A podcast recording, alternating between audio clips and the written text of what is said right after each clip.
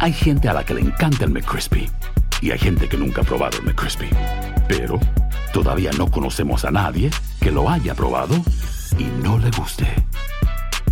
Para pa pa pa.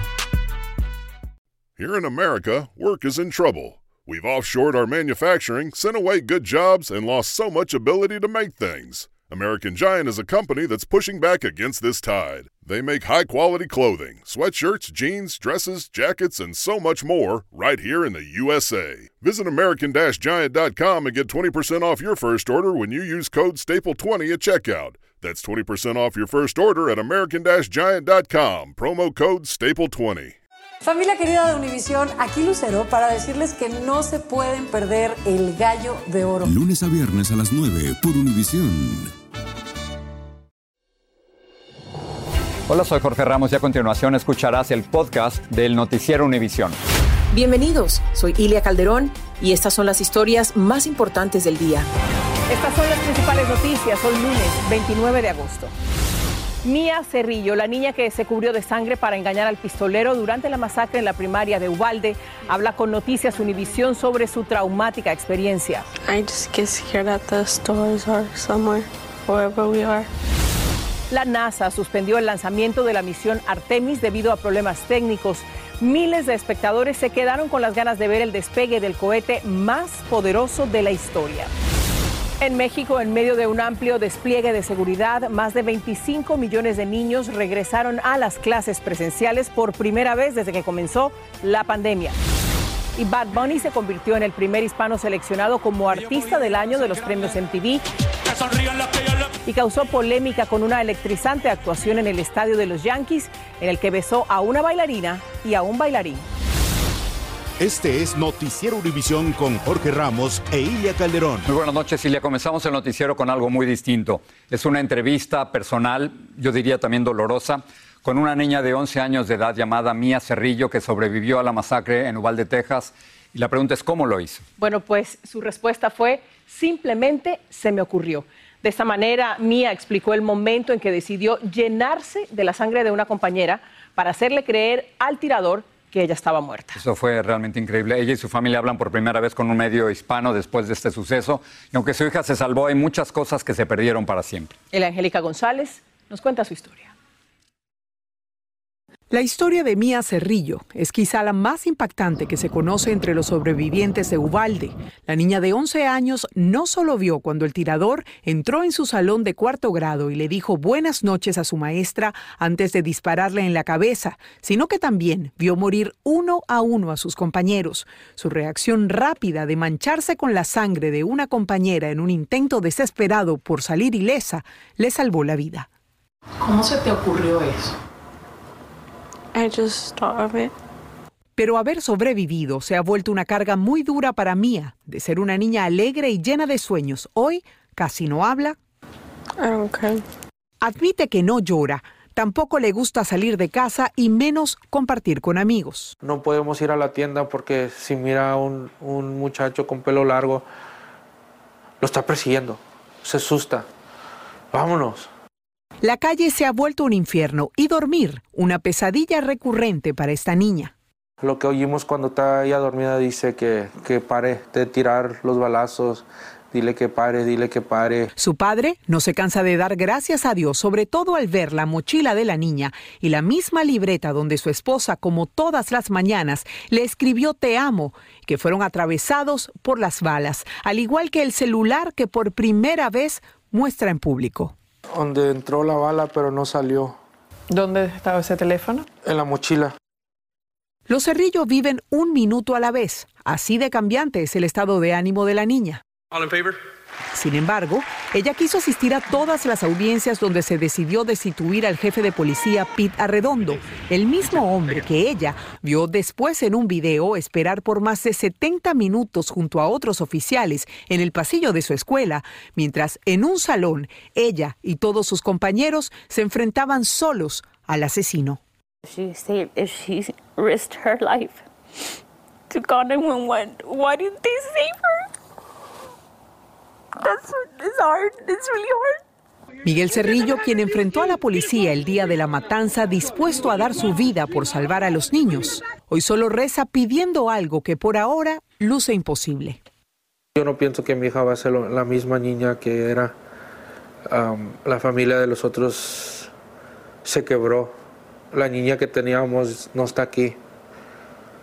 La niña esa que estaba aquí se fue con todos que estaban en la clase con ella. En los próximos días, cientos de niños y docentes de la escuela Ubalde serán reubicados en otros lugares para que esta escuela pase por un plan de demolición y posible reconstrucción y además de hacer permanente el memorial que recuerde a sus 22 víctimas. Desde Ubalde, Texas, el Angélica González, Univisión. Qué valiente es mía en medio de esta tragedia que no tiene nombre. Tiroteos y matanzas. Un hombre abrió fuego con un rifle AR-15 frente a un complejo de edificios en la ciudad de Bend, en Oregon y luego disparó dentro de un supermercado cercano matando a dos personas. Poco después, la policía halló un tercer cadáver y dijo que corresponde al atacante.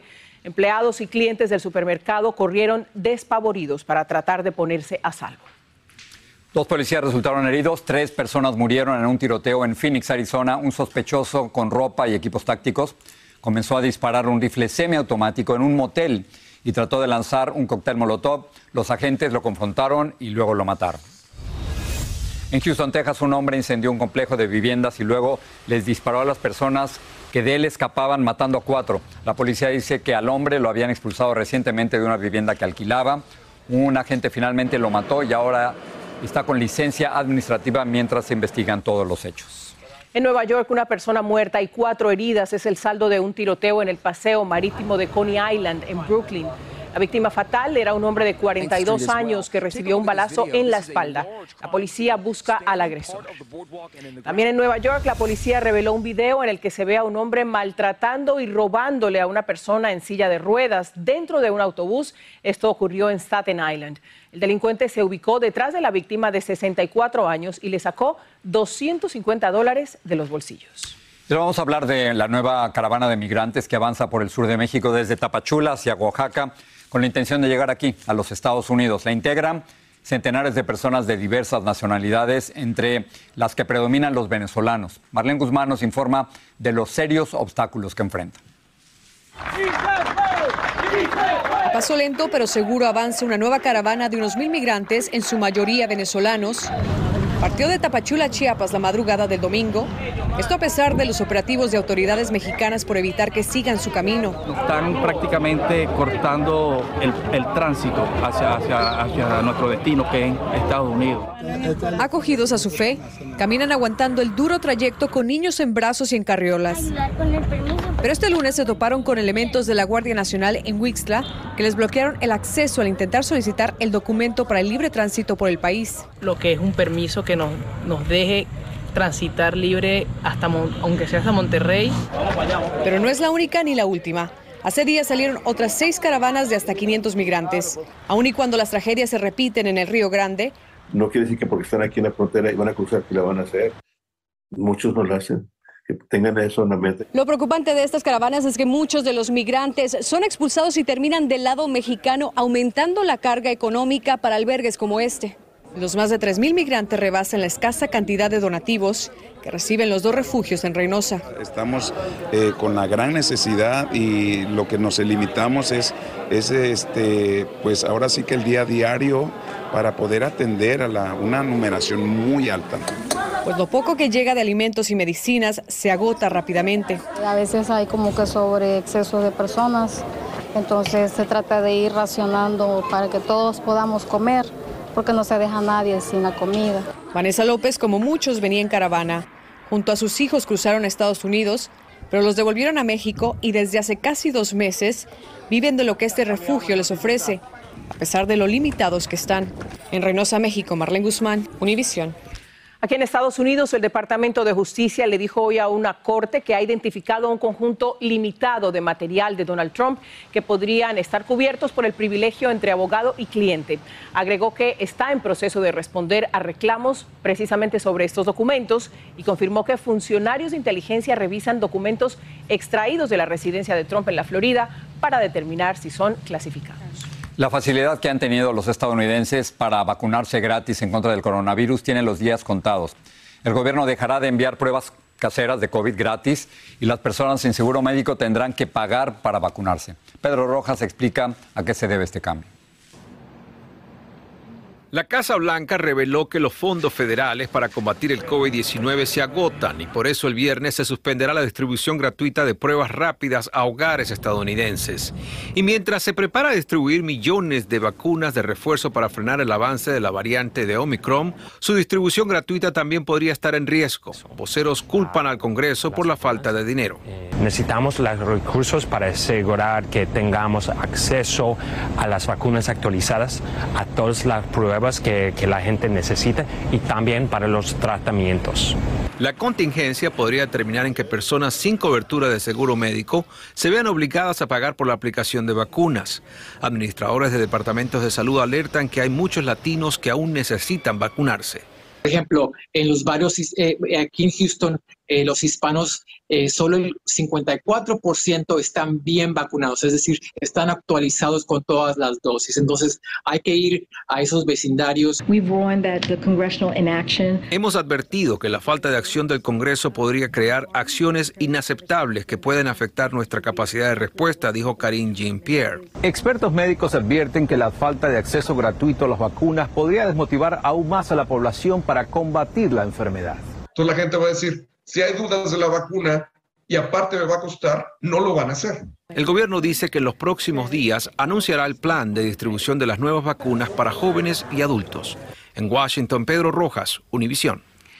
Hoy hubo decepción en Cabo Cañaveral, en la Florida, donde se habían congregado miles de personas para presenciar el lanzamiento de un poderoso cohete, parte del nuevo proyecto llamado Artemis, que marcaría el regreso a la Luna.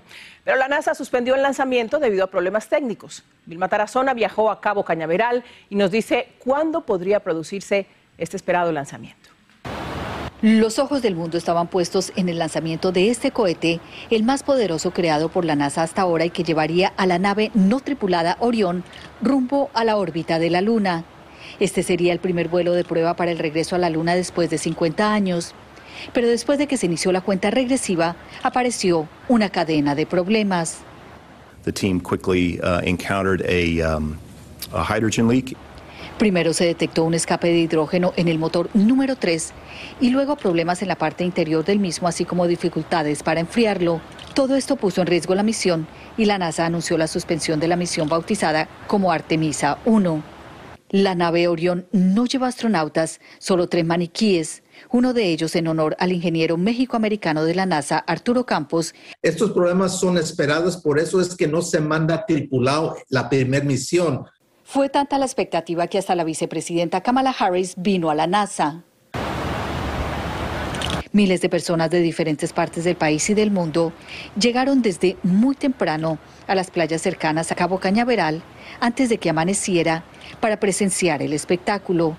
Con celulares en mano y otros con cámaras de fotografía, estuvieron listos para llevarse la imagen que haría historia. Es una pena enorme porque es la primera vez, soy de Argentina, él de Brasil, él vive en Francia y bueno, será la próxima vez, pero teníamos mucha expectativa.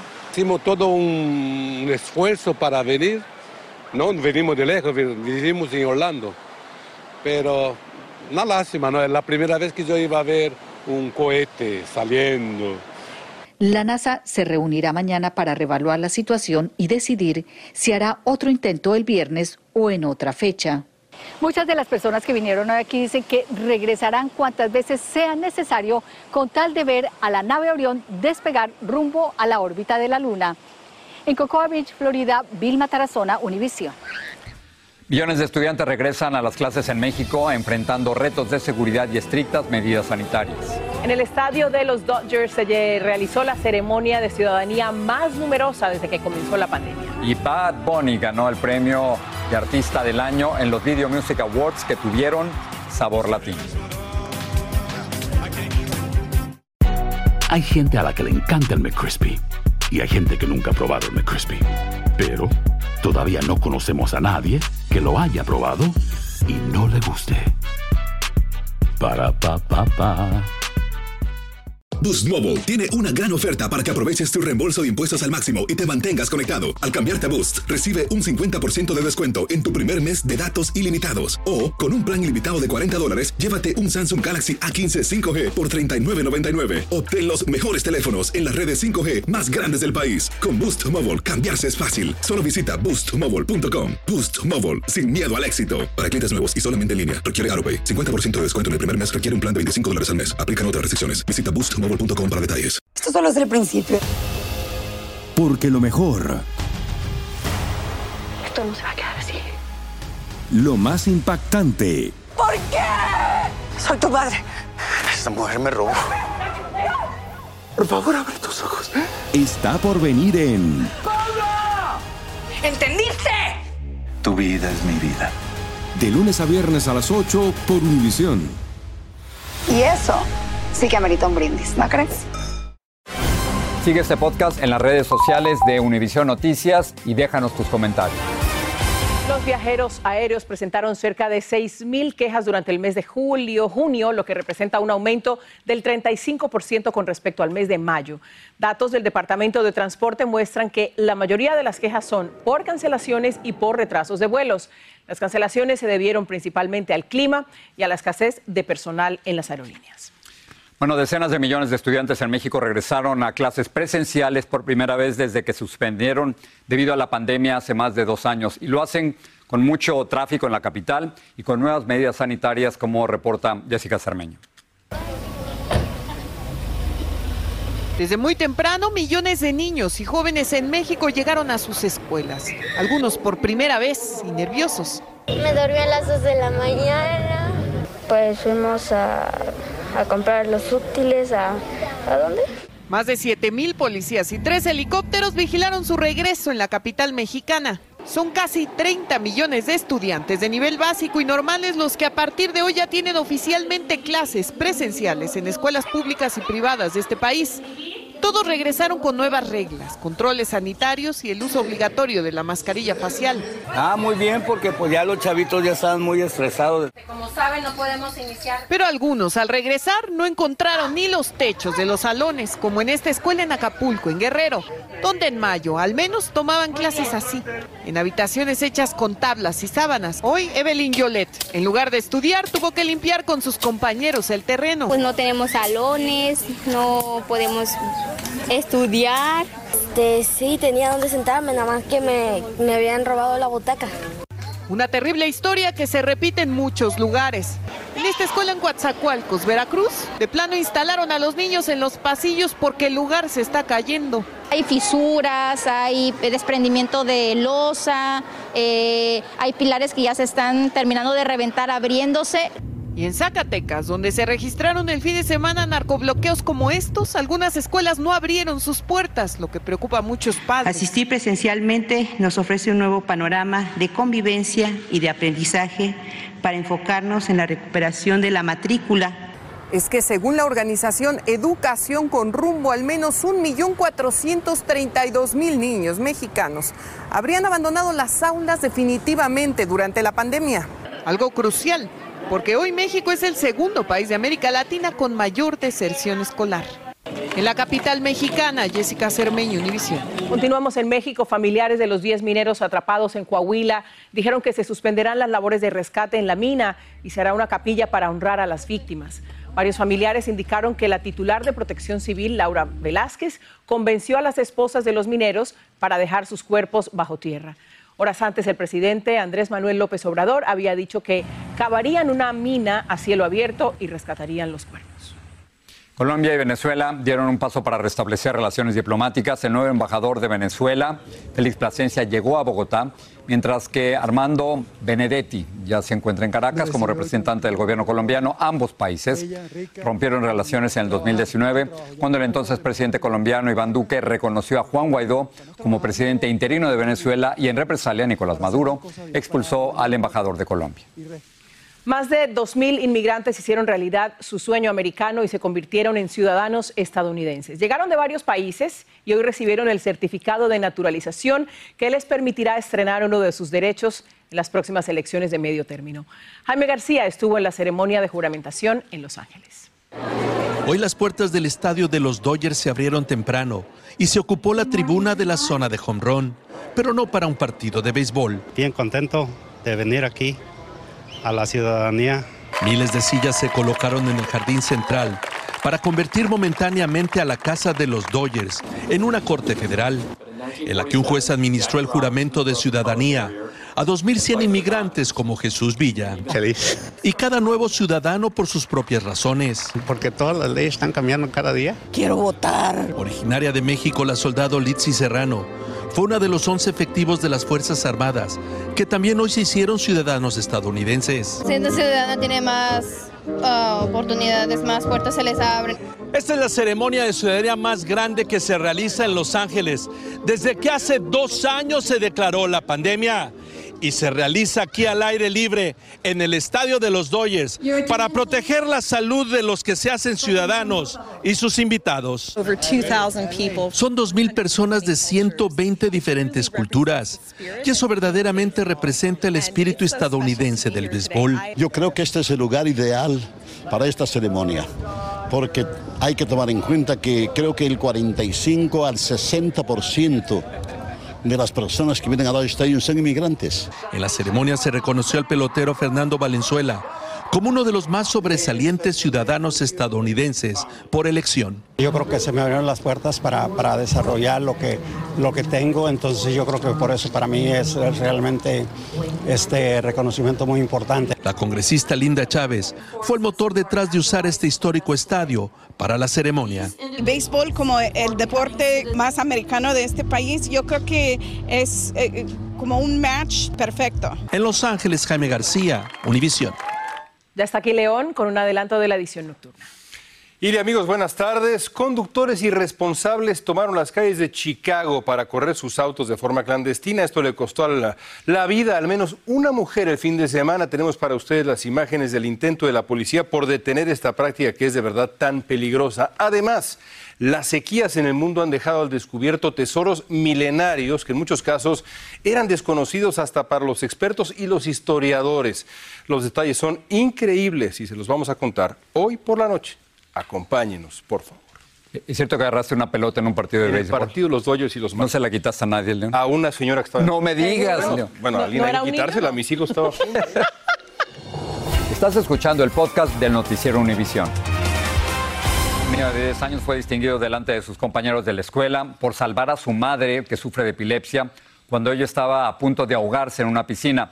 El pequeño se llama Gavin Keeney y recibió una placa de la policía por su heroica acción. Qué valiente. Bien merecido. Bueno, Bad Bunny acaba de hacer historia en el mundo de la música. No solo eso, porque se convirtió en el primer cantante hispano en conquistar el galardón mejor de artista del año en los premios de MTV. Y como nos dice Galo Arellano, este año esos premios tuvieron mucho sabor latino. MTV Award. Nunca antes un cantante hispano había tenido la oportunidad de levantar la llamada Estatua del Hombre de la Luna, que lo reconoce como el mejor artista del 2022 en los famosos Video Music Awards, una industria donde cantar en inglés era la regla para llegar a la cumbre. Hasta que Bad Bunny lo logró y agradeció totalmente en español. No tengo palabras para describir lo que siento, el orgullo que siento de estar aquí esta noche en el Yankee Stadium recibiendo este premio. A sus 28 años, Benito Antonio Martínez Ocasio, más conocido como el Conejo Malo de Puerto Rico, ha hecho historia y fanáticas como Fabiola Villarroel no dudaron en tatuarse el brazo en honor a su ídolo. Por siempre, es el primer álbum. ¿De Bad Bunny? Sí. Eh, mucha novia, hoy tengo una, mañana otra. Me siento muy orgullosa de él porque empezó como, por decir, en un nivel muy bajo y ahora está en un nivel muy alto. Anoche con este premio ya nadie le puede decir nada. La música reggaetón se ha apoderado del mundo y no hay nadie más importante que él. Pues yo como proud latina es increíble ver el mundo enamorarse de los latinos y de la música latina. Durante su presentación en Nueva York, Bad Bunny estampó un beso en la boca a uno de sus bailarines varones, desatando toda una polémica dependiendo de la generación a la que se le pregunte. Pienso que sí lo pueden imitar. No, pa- me parece espectacular, si él está contento. Para mí no es un problema la sexualidad, eso es decisión de cada persona. Yo apoyo eso. La revista Rolling Stone pidió en una publicación una ronda de aplausos para el artista número uno del planeta. En la gala, el colombiano J Balvin cantó junto a Ryan Castro y Anita fue la primera cantante brasileña en destacarse en esta premiación. Bueno, Bad Bunny en su discurso también en español dijo que siempre tuvo confianza en sí mismo, siempre soñó en convertirse en la mayor estrella del mundo sin tener que cambiar su cultura. Bien por él. Seguimos con ustedes. Interesante porque ya no es el crossover al inglés, ¿no? Ahora lo ha logrado todo en español. Se habla español y se seguirá hablando español. Y todos los otros mensajes de los cuales tendremos mucho tiempo para hablar. Así es. Con eso lo dejamos. Buenas noches. Gracias.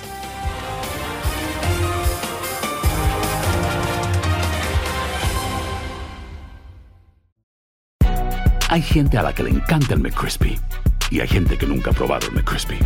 Pero todavía no conocemos a nadie que lo haya probado y no le guste.